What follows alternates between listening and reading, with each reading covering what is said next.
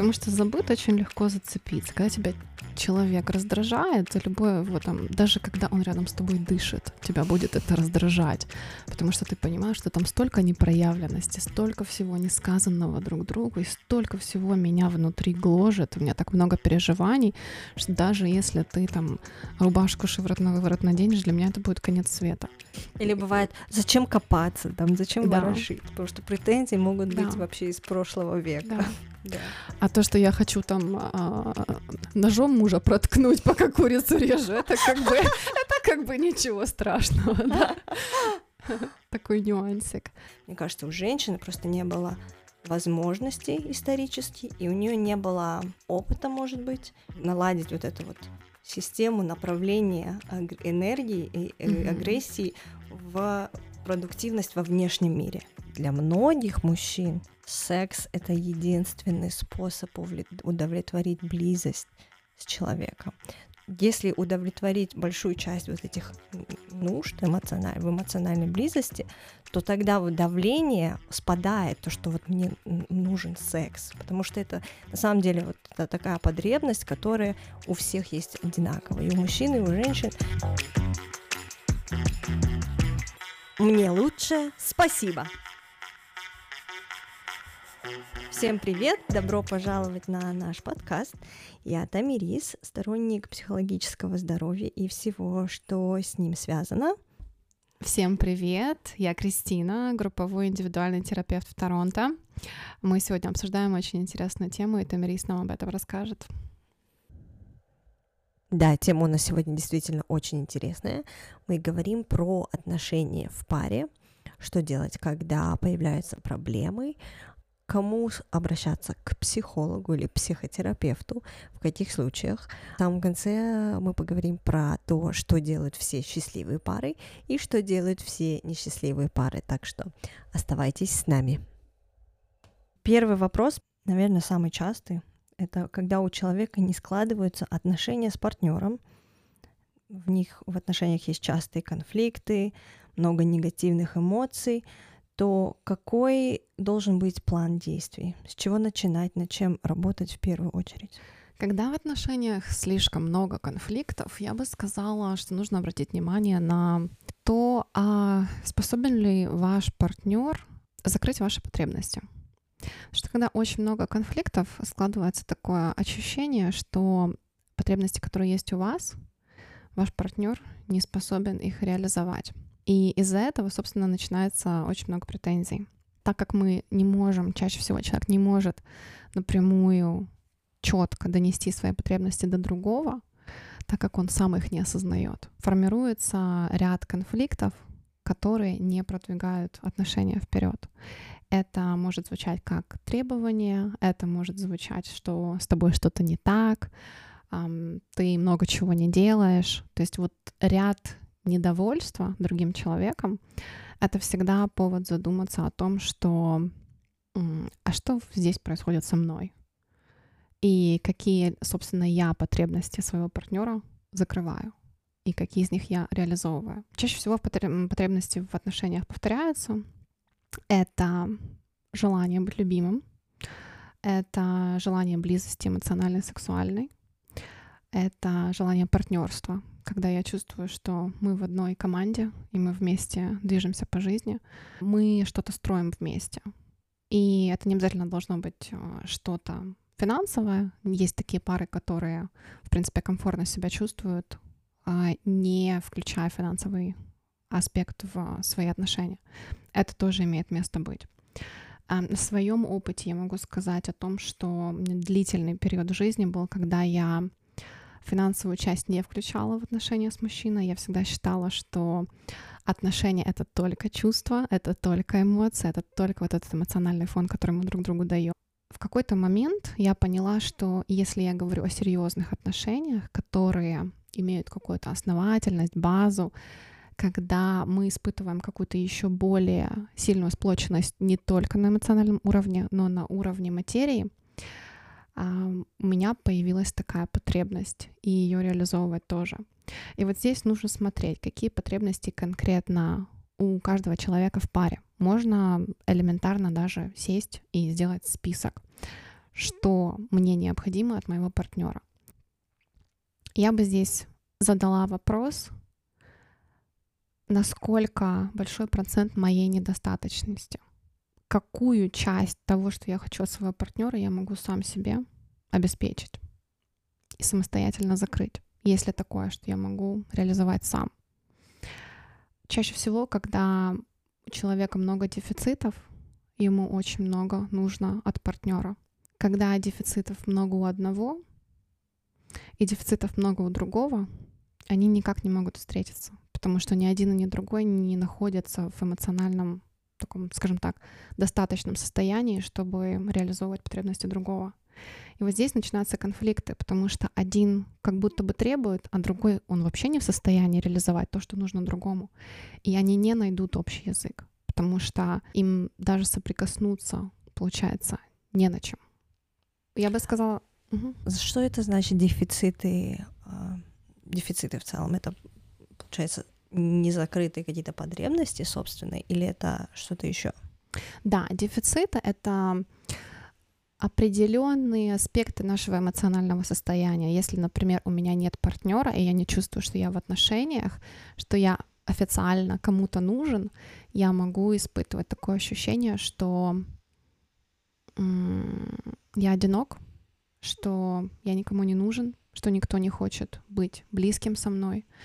И немногие люди могут с этим одиночеством столкнуться. Конечно же, все дефициты а, формируются в отношениях с родителями. Если родители ребенка реагировали открыто на то, как проявился, проявлялся ребенок в детстве и на его потребности, и на его нужды, если родители на это реагировали так или иначе, все равно там будет выстраиваться определенное взаимодействие, которое достаточно открытое. Если, например, происходило какое-то игнорирование, если родителям всегда некогда, или они не воспринимают ребенка или его нужды как то, что это может быть важно. Ребенок накормлен, одет, и как бы на этом все. То есть вот этот эмоциональный спектр не был включен в отношения с ребенком, то там, конечно же, формируются дефициты, дефициты эмоциональные, и они все-таки больше связаны с проявлением любви.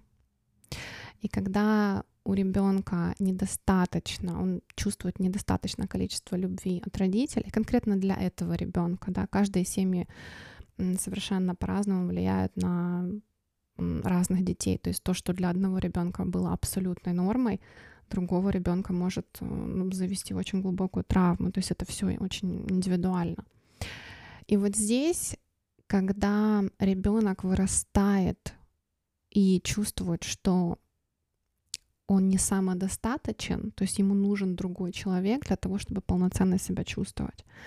Вот здесь как раз и рождается какая-то созависимость. Созависимые люди, конечно же, привлекают контрзависимых партнеров. То есть это созависимые, это те, которые очень сильно нуждаются в другом человеке. Контрзависимые — это те, которые всеми возможными способами избегают близкого контакта с другим. То есть они притягиваются как плюс и минус, условно mm. скажем так, и они взаимодействуют но при этом они в длительном каком-то формате все равно не в состоянии закрыть потребности друг друга. То есть контрзависимый все равно будет пытаться убежать и не сближаться, а созависимый будет пытаться максимальное количество времени и внимания направить на второго человека для того, чтобы это внимание, время и любовь от него получить. Mm-hmm. И вот эти кошки-мышки, они чаще всего и вызывают такие конфликты, когда один очень хочет сблизиться, а другой очень хочет какое-то пространство и наоборот не открываться в отношениях. А, есть четыре стадии развития личности. Первая стадия — это созависимость. Мы иногда это проходим в, скажем так, в возрасте до двух-трех лет. То есть вот эта созависимость с мамой, она имеет место быть все равно в любом случае. Если у нас с мамой был здоровый контакт, мы потом отделяемся и становимся контрзависимыми, когда мы уже переходим в более такой тинейджерский возраст, у нас идет полное отрицание родителей, мы выстраиваем себя, узнаем себя. После этого, когда заканчивается тинейджерский период, мы уже переходим в стадию, скажем так, одиночества, когда мы изучаем себя и вообще понимаем, кто мы. И при этом мы можем находиться в отношениях, но мы выделяем вот это место для себя, чтобы вообще узнать себя, свои предпочтения, то, какой я человек, как я проявляюсь и все остальное.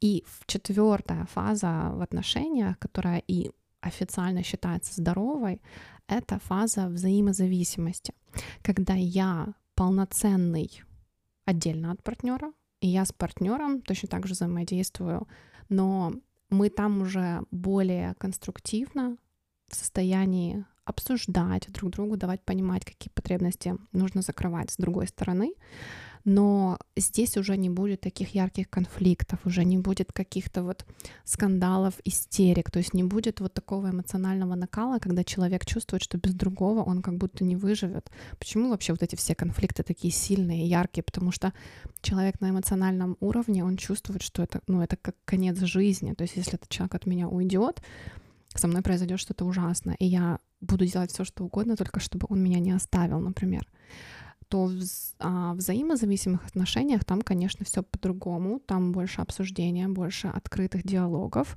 Это уже именно та фаза отношений, когда, когда две самодостаточные личности встречаются, и они, скажем так, обогащают жизненный опыт друг, другого человека — за счет того, что и у меня всего достаточно, и у тебя всего достаточно. Мы это все вместе суммируем и вырастаем во что-то еще больше, более большое, более красивое, более ресурсное. И здесь, конечно, речь не идет о том, что человек полностью реализован в жизни, он всего достиг. Нет, это просто вот внутреннее состояние, что я могу себя обеспечить. Ну, то есть, да, там, я независимый человек, финансово, например я как стою на ногах. То есть вот всю свою базу я могу закрыть. И этого, в принципе, достаточно для того, чтобы человек себя чувствовал эм, независимым, и он не нуждался э, в отношениях, чтобы закрыть какие-то бреши внутри себя. Он идет в отношения для того, чтобы расти, приумножать, чувствовать любовь. И, собственно, это все дарить другому человеку, своему партнеру. Мы сейчас больше говорим про отношения, которые уже сформированы, а Допустим, когда молодые люди, которые только ищут партнера, как для них распознать и увидеть это, mm-hmm. и понять, что вот этот человек, он самодостаточен. И у нас не, не произойдет с ним какая-то такая нездоровая mm-hmm. созависимость и так далее и тому подобное. Я думаю, что человек всегда на интуитивном уровне все равно чувствует то, что он ввязывается. Это легко на самом деле ощутить, потому что если мы встречаем человека созависимого, он, его будет очень много в нашей жизни. Он будет всячески себя проявлять и всячески своим проявлением пытаться получить внимание с нашей стороны. То есть это вы, вы уже будете больше чувствовать на себя давление и уже уже там будет ну, явно перевес присутствия того человека внутри ваших отношений. Если это контрзависимый человек, он будет более закрытым и холодным. Вот эти просто такие маркеры, которые вам обозначат, что это. Другое дело, что как бы вы ни считывали другого человека, вы, вы выберете того партнера, который нужен вам для того, чтобы а, возможно, где-то подисцелиться. Если вы аккуратны и внимательны к себе, даже заходя в созависимые отношения, а, будучи если вы созависимы, и вы это ощущаете как дискомфорт и приходите к такому решению в жизни, как отслеживать этот вопрос, возможно, как-то это трансформировать, возможно, интересоваться терапией, да, то есть чувствовать потенциал в том, что вы нуждаетесь в более здоровых отношениях, нежели чем те, которые вы сейчас испытываете. Любой человек на любой стадии всегда находит того партнера, который реализует то, что отражает его картинку сегодняшнего дня. В любых отношениях всегда есть потенциал, если партнеры готовы пойти в более глубокий контакт и дать себе время и пространство, хотя бы разместить свои чувства и хотя бы дать себе момент на осознание того, а что вообще происходит внутри этих отношений, насколько я этим доволен, в чем я нуждаюсь, а в чем нуждается мой партнер, а как я и он или я и она мы можем друг другу это обеспечить. Потому что я все-таки сторонник того мнения, что партнеры встречаются для того, чтобы закрывать потребности друг друга. Я замечаю, что именно так это и работает. Я считаю, что если, например, ты чувствуешь, что ты созависим, это не значит, что ты должен избегать отношения и ждать, когда ты там себя полностью терапевтируешь, абсолютно исцелишь. Так не бывает. Мы всегда все равно проходим самое большое исцеление через контакт с другим человеком. Избегание здесь, конечно, может больше сигнализировать о страхе, а, пережить какие-то негативные ощущения. Но в целом а, в любых отношениях, как я уже говорила, всегда есть потенциал. Главное — ваше желание как-то иначе на это посмотреть, может быть, что-то больше о себе узнать. Бывает, конечно, такое, что человек идет в терапию, и он выходит из созависимых отношений. Потом он проходит стадии определенные, да, он пробует что-то новое. Скорее всего, потом он пойдет в контрзависимость. Скорее всего, потом он пойдет в стадию одиночества. Возможно, он потом перейдет в а, взаимозависимые отношения. То есть, а может быть и нет. У каждого человека это абсолютно свой индивидуальный путь. Только сам человек может определить, что уместно для его конкретной ситуации, для его конкретных отношений.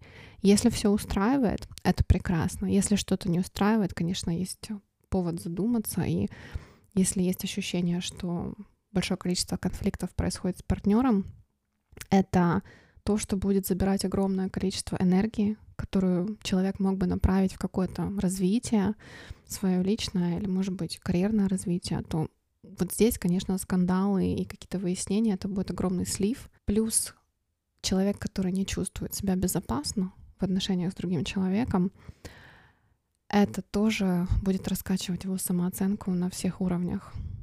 И во внешнем проявлении, и в, ну, внутри каких-то близких отношений.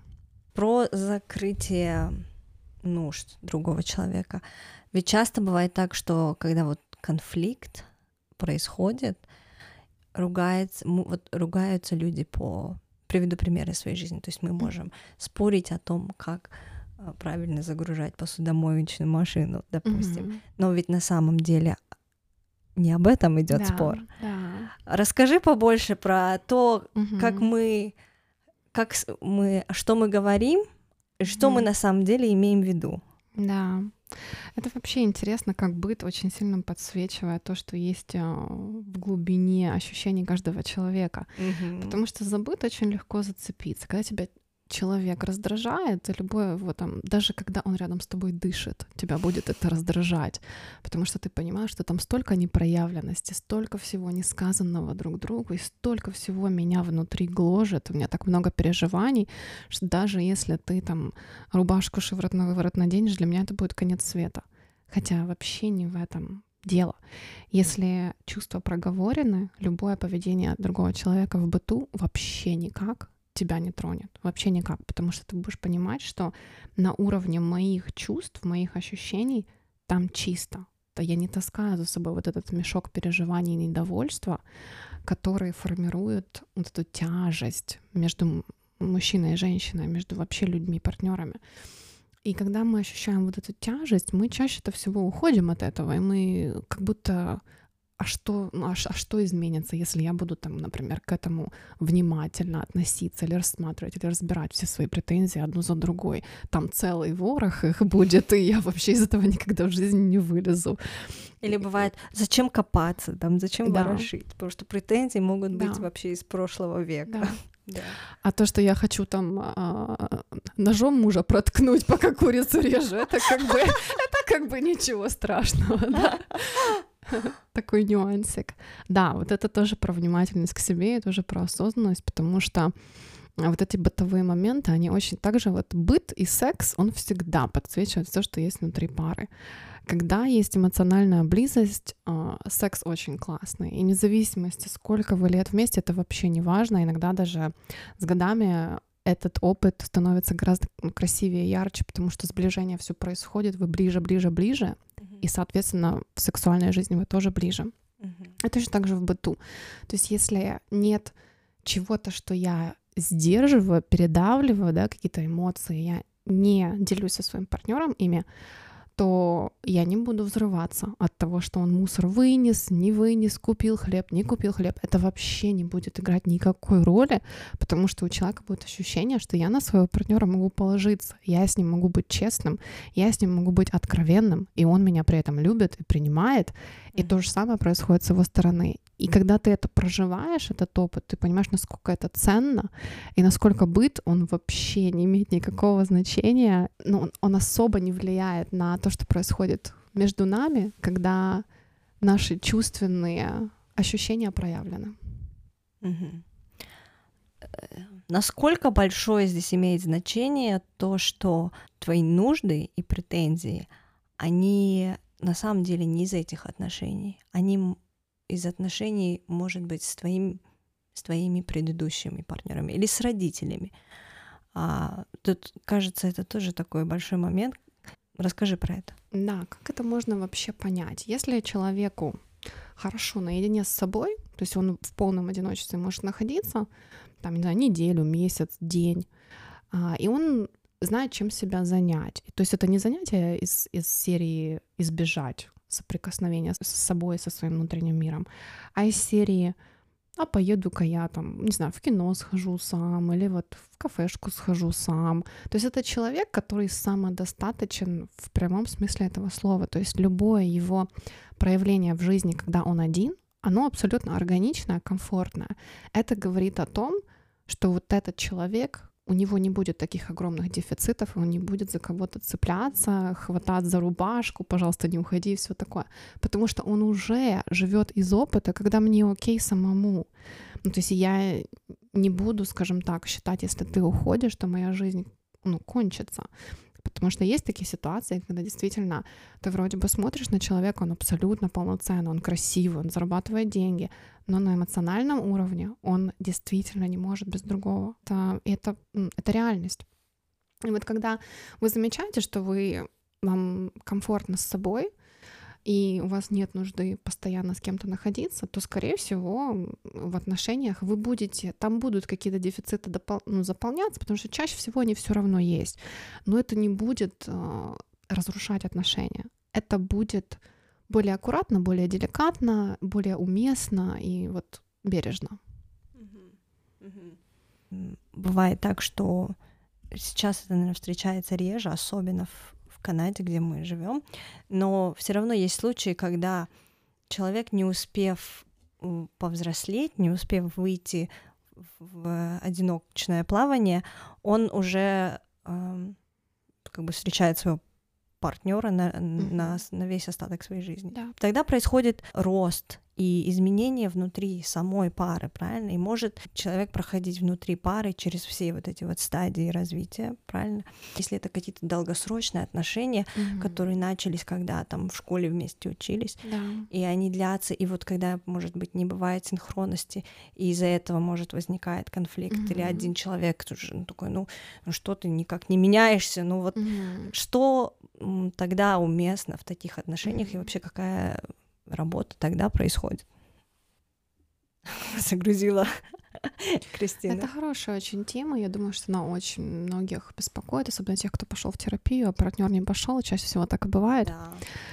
Да, я понимаю, о чем ты. Это тоже интересная тема, на нее по-разному можно смотреть. Я не сторонник того, что всем нужно в терапию. Вообще нет.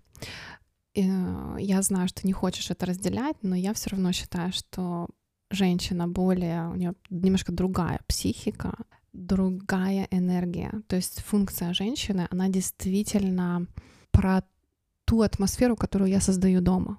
То есть если женщина более спокойна, более расслаблена, это очень сильным образом влияет на мужчину. Да, есть определенные ограничения в голове, которые даже, возможно, и хорошим своим состоянием женщина изменить не сможет. То есть будут какие-то кризисные моменты, когда там сдвига не будет никакого. Но, опять же, это вопрос к паре, хотят ли они продолжать быть вместе. Если да, то тот человек, который, например, в терапии, это вопрос к нему, достаточно ли у него веры в то, что другой, может быть, не подтянется, а может быть, что-то в его жизни произойдет, что раскроет эту ситуацию для него по-другому. Может быть, он не пойдет в терапию, но в нашей жизни есть тенденция на изменения. В принципе, на одного человека в терапии, мне кажется, можно облокотиться. Если это женщина, она очень много способна изменить в отношениях. И я не говорю о том, что вот, все, теперь это твоя миссия, идти в терапию, ты на себя вытянешь всю семью.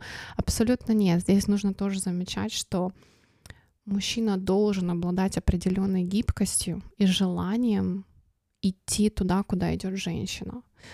Свое состояние, которое будет меняться внутри нее, оно на самом деле создает очень благодатную почву изменения внутри мужчины будут происходить всегда, если женщина в терапии. Невозможно, такого быть не может, чтобы со вторым партнером не было изменений, когда один в терапии. Потому что когда мы находимся в терапии, мы воздействуем не только на своего партнера, мы воздействуем на своих коллег, на своих друзей, на свое чуть более дальнее окружение, потому что человек, который взаимодействует с более, скажем так, спокойным, заземленным, бережным к себе человеком. Он в любом случае, эту, эта информация считывается в другим человеком.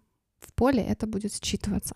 И это таким образом успокаивает и делает более благожелательным и ресурсным вот, вот все, что окружает этого человека. И, конечно же, это будет самым сильным образом влиять на партнера, это в первую очередь. То есть а, изменения все равно будут. Другое дело, что есть такой момент, когда кто-то пошел в терапию, и он как будто хочет насильно заставить другого человека сделать то же самое. Вот нужно все-таки обозначить, что я использую слово насильно, потому что это насилие. Второй человек должен принять это решение или не принять его. И вы можете делиться своим опытом, а, видеть, что партнер замечает изменения в вас, но это не будет говорить о том, что он тоже этим заинтересуется. Я думаю, что здесь очень важно осознавать, что другой человек — это такое же бесценное создание, как и вы. Какое-то воздействие извне, даже мы можем это воспринимать как позитивное воздействие, для другого человека может ощутиться большим ограничением и тем, что его не принимают таким, какой он есть. Поэтому мы тоже должны быть аккуратными в том, что мы предлагаем партнеру и как мы это говорим. А, если мы говорим, например, это в грубой форме, тебе там нужно себя изменить, тебе нужно вылечить голову, что я такое слышала тоже, то как бы это не совсем стимул хороший. Вот, поэтому мы можем предложить, мы можем поделиться своим опытом, но опять же, вот эта свобода выбора, свобода воли другого человека, когда мы любим, мы должны всегда помнить, что он прекрасен такой, какой он есть. И вот если мы можем это чувствовать, считывать, осознавать, то, что этот человек прекрасен. Да, он может быть не идеальным по нашим меркам, да, то, как мы это воспринимаем, но мы, наверное, тоже не идеальны по его меркам, потому что мы каждый все равно живем из своей головы, из своих чувственных ощущений. Пытаться форматировать другого под то, что удобно мне, это насилие. Хотите ли вы быть тем, кто насилует своего партнера? Наверное, нет. Поэтому вот здесь очень важно, опять же, отступить и дать пространство выбору случиться. Да.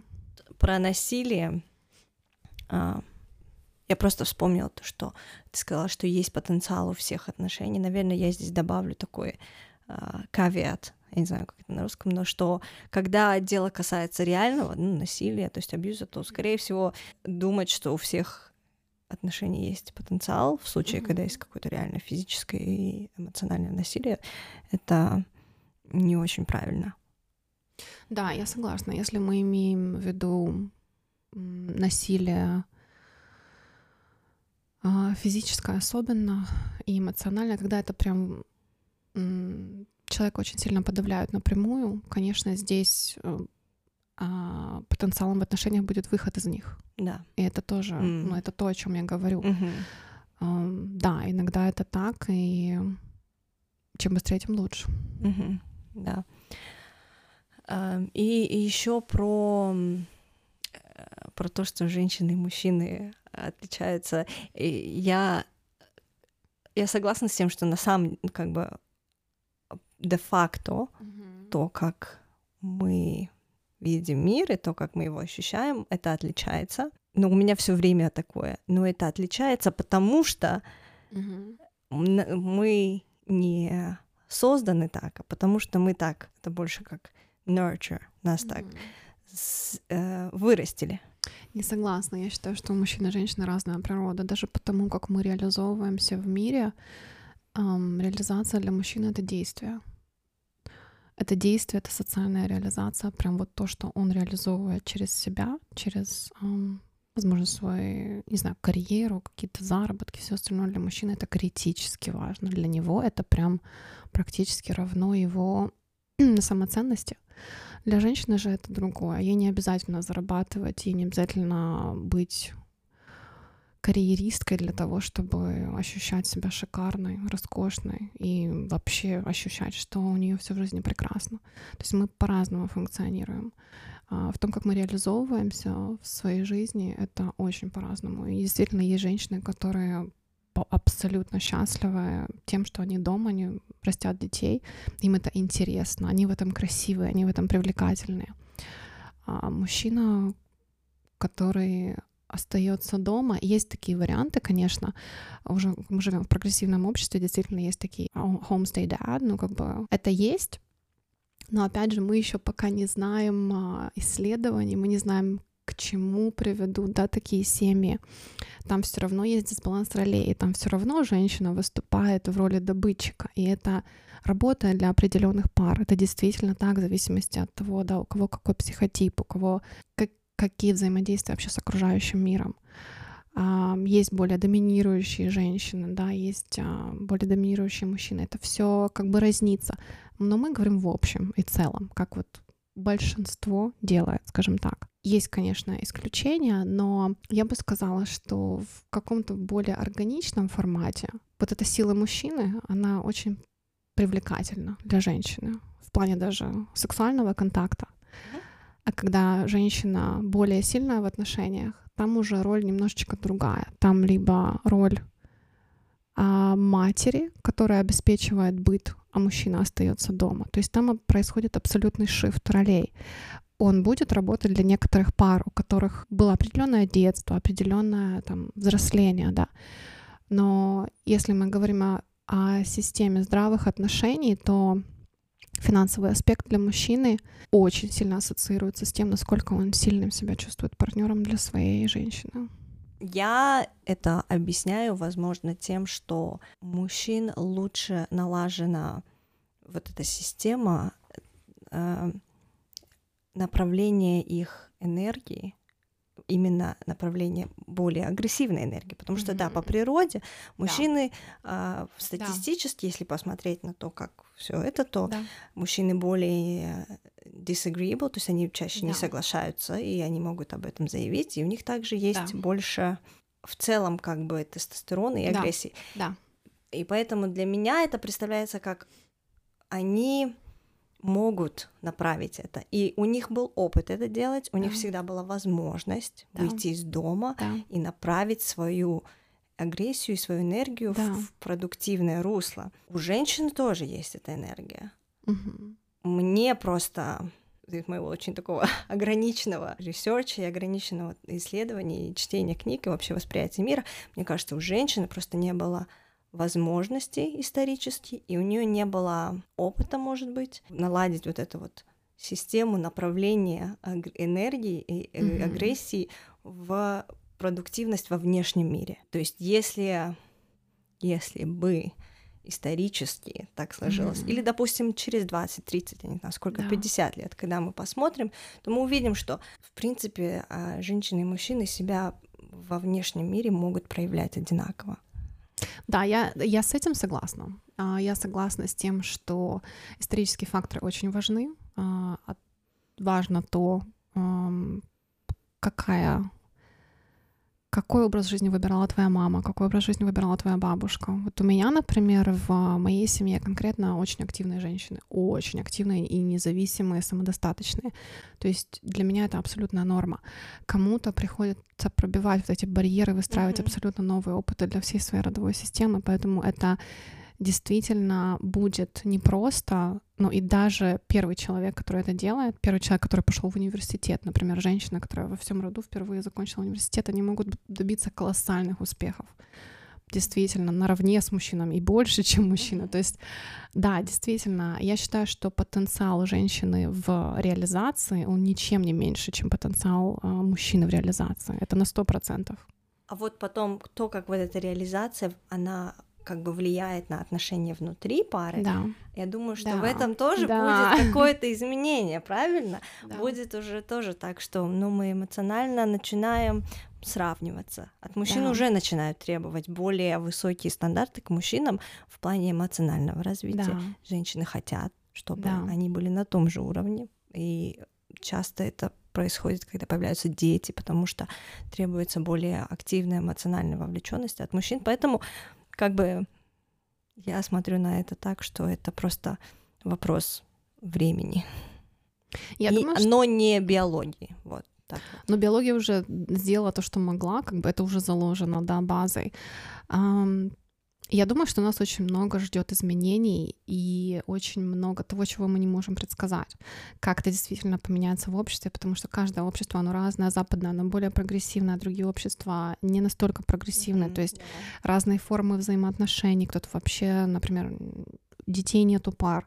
То есть у каждого свой абсолютно какой-то индивидуальный выбор, и мы будем замечать эти изменения, но общая тенденция на человеческий род быть более эмпатичным и включенным в свои чувства, она присутствует. И даже для многих женщин, несмотря на то, что они более эмоциональные и чувственные в целом, сейчас требуется не просто проявлять, а сейчас требуется уметь с этим работать, распознавать, включать это в свою жизнь и собирать плоды, которые это дает. То есть мы становимся более образованы в этом смысле. И, конечно, все и женщины, и мужчины будет такая тенденция к тому, что мы переходим к очень большой внимательности к тому, что происходит в нашем внутреннем мире. Да. Дальше мне вот интересны твои наблюдения как терапевта из твоего опыта, ну и также из э, литературы, про то, что делают все счастливые пары. Я бы сказала, самое первое, это разговаривают, они действительно коммуницируют. То есть это не просто обрывки фраз, а это прям включенный разговор, когда я слышу слушаю и слышу то, что ты говоришь, я принимаю это к сведению.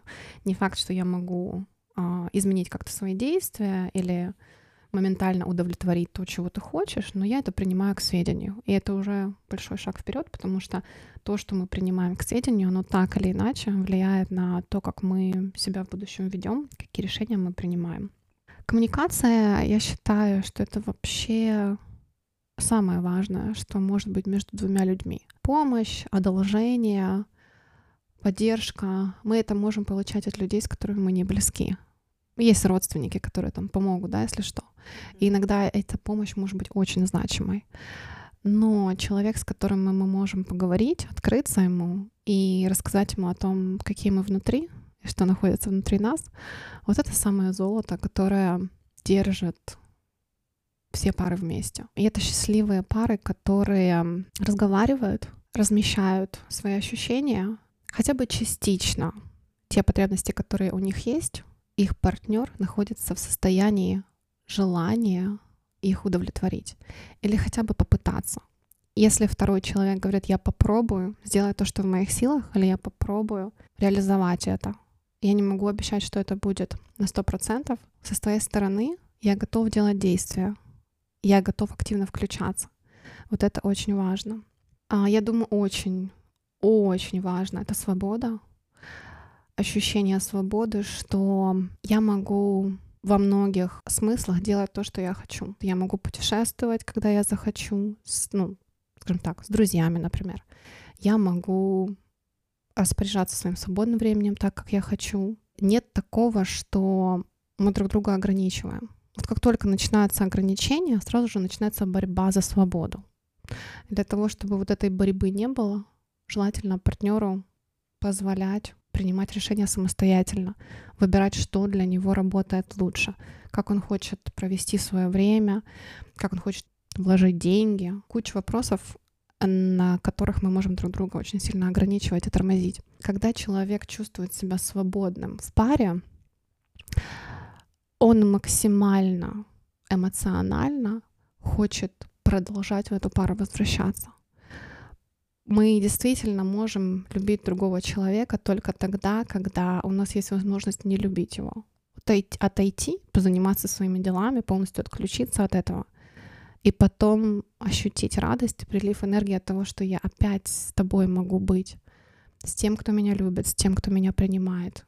И я чувствую, что мне вообще больше не нужен там другой мужчина или другая женщина. То есть все, что мне нужно, оно есть в тебе.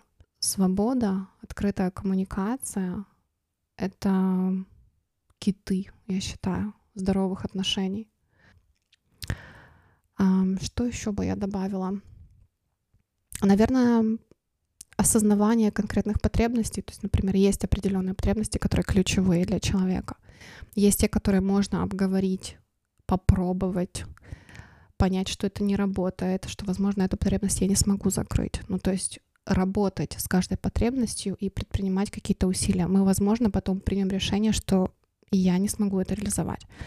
Но другой будет видеть, что ты искренне заинтересован в том, чтобы попробовать, хотя бы дать этому шанс. Есть такие потребности, которые прям необходимость есть. Для кого-то это, например, ужин каждый день. Для мужчины очень важно, например, это. Для кого-то это секс. Я бы вообще акцентировала внимание на том, что у нас, наверное, вообще это связано с сексуальным образованием. Это тема, которая не особо обсуждается вообще в целом, но она является критически важной в отношениях. Секс и эмоциональная близость — это наверное, то, что вообще характеризует отношения.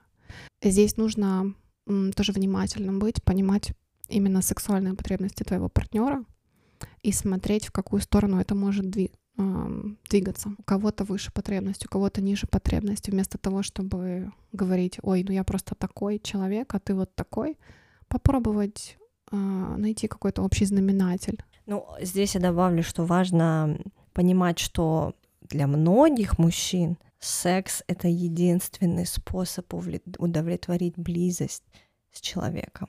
То есть для них это и эмоциональная близость для них часто, и это все проходит через секс. И тут просто вопрос того, чтобы как бы научить и показать, что помимо секса есть еще много других способов сблизиться с партнером эмоционально. Нам, женщинам, легче э, разрешается проявлять себя обнимать друзей, эмоционально открываться подругам. Часто у мужчин время провождения совместное не затрагивает глубокие разговоры о том, как они друг друга чувствуют. Поэтому многие мужчины, которые только попадают в отношения, они как бы не понимают, что если удовлетворить большую часть вот этих нужд эмоциональ, в эмоциональной близости, то тогда вот давление спадает, то, что вот мне нужен секс, потому что это на самом деле вот это такая потребность, которая у всех есть одинаковая, и у мужчин, и у женщин индивидуально, может быть, она различается, но она есть у всех. Мне иногда э, очень грустно от этой мысли, что вот это единственный способ для мужчины найти контакт близкий. Да, бывает так, э, это не только же мужчин касается. Э, очень классно ты раскрыла в этом формате, что я полностью согласна с, э, с тем, что у мужчин меньше возможностей сблизиться, это правда. Бывает и со стороны женщины, когда очень высокая либидо, она попадает uh-huh. в такую же ситуацию. Uh-huh. Может быть, это реже встречается, но это тоже имеет место быть. И это правда. И очень, знаешь, мне пришла в голову мысль, что нужно не только сексуальное образование, а эмоциональное mm-hmm. образование, потому что mm-hmm. научив человека размещаться, обозначать, признавать процессы внутри себя, он действительно может испытать огромное облегчение. Правда, да, вместо каких-то поверхностных связей, которые проходят для него через телеску, а, делать это как-то более основательно, глубоко эмоционально, и там, гляди, потребность будет для близких отношений, а не просто для mm-hmm. секса. Да. Знаешь, я еще хочу добавить один пункт про счастливые пары. Mm-hmm. Хочется сказать про уважение.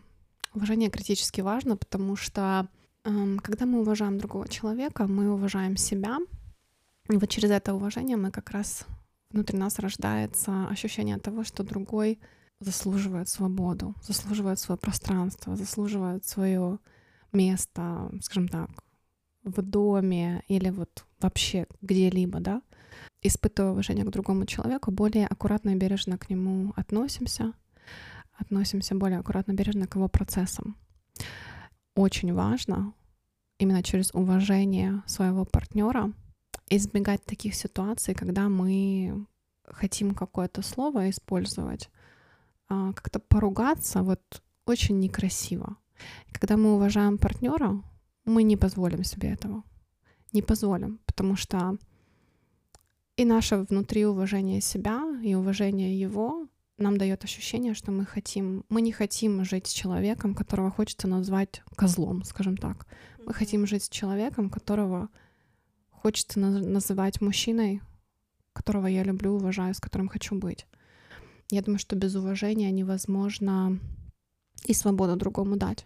Потому что если ты другого человека не уважаешь, ты будешь чувствовать, что либо он тебе должен, либо он твоя собственность, и я скажу, как ему нужно делать.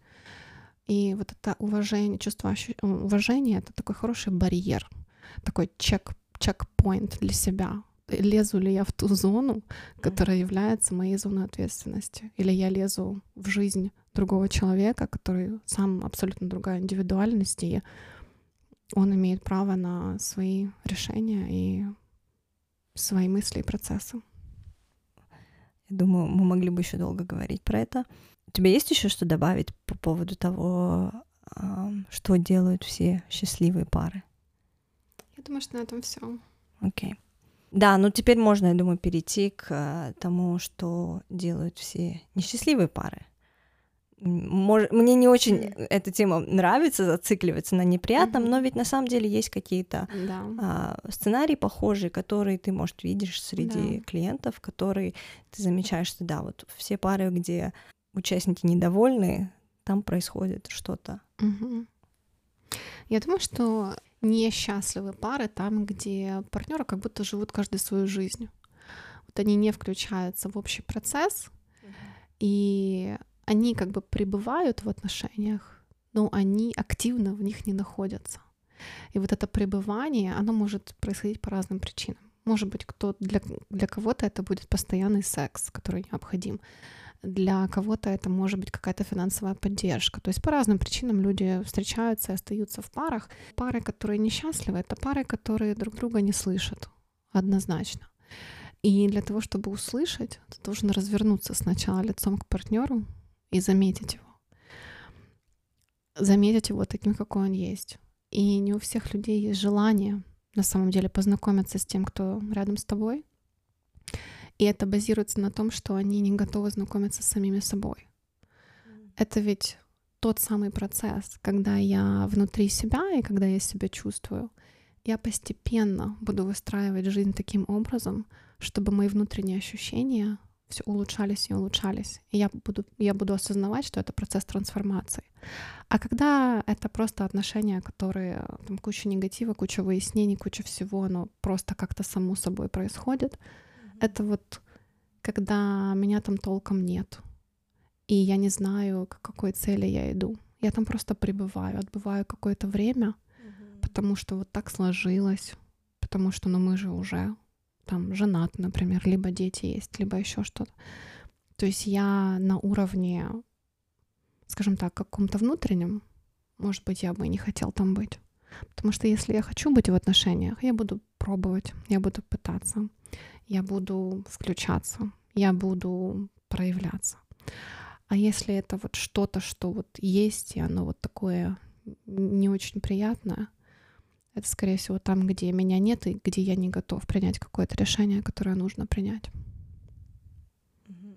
Если не происходит каких-то разговоров, правильно, между двумя людьми о об их внутреннем мире, когда они делятся о своем внутреннем мире друг с другом, то именно как бы через это и выстраиваются отношения. Да. Угу. Да, то есть это, получается, какие-то отношения формальные, которые существуют, вот они называются как-то, либо семья, либо там гражданский брак, либо мы встречаемся, но у нас нет глубинного осознания, зачем это. И мы понимаем, что у этого есть какая-то форма, и мы продолжаем в этом быть, но мы не находим для себя какой-то цели, которая бы нас заставила что-то внутри этих отношений поменять и работать на их улучшение, потому что отношения — это работа. Это прям работа. И если, например, мне кажется, многие из нас росли так, что э, вышла замуж, и вот ты в семье, э, там встречаешься, и вот ты с парнем, но это действительно трудоемкий процесс, который, который занимает большое количество времени. Но я хочу сказать о том, что и отдача колоссальная. Такая отдача, которую мы получаем в любящих отношениях, ее вообще сложно где-то найти во внешнем мире. И если у нас это есть, мы действительно ощущаем большую силу внутри себя, и мы действительно готовы идти на большее свершение, чем если бы мы скажем так, мы можем быть какими-то достигаторами из вот какого-то дефицита, да, тоже чего-то добиваться, идти, но в итоге это расшатывает очень сильно, там нет гармонии. А вот если у нас есть отношения, на которые мы можем опереться, нас это очень усиливает, и во внешнем мире также. Ну, очень емко. Мне к этому добавить нечего.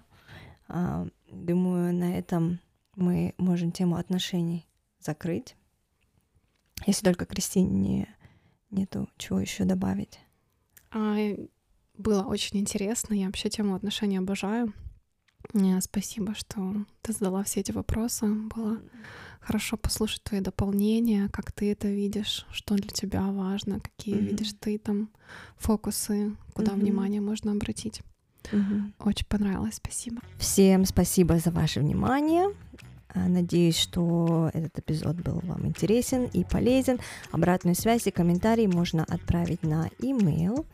А, наш email адрес в описании этого эпизода. Также в описании вы найдете инстаграм-аккаунт Кристины. Я рекомендую вам его посетить. Там много полезной информации про отношения. Всем пока!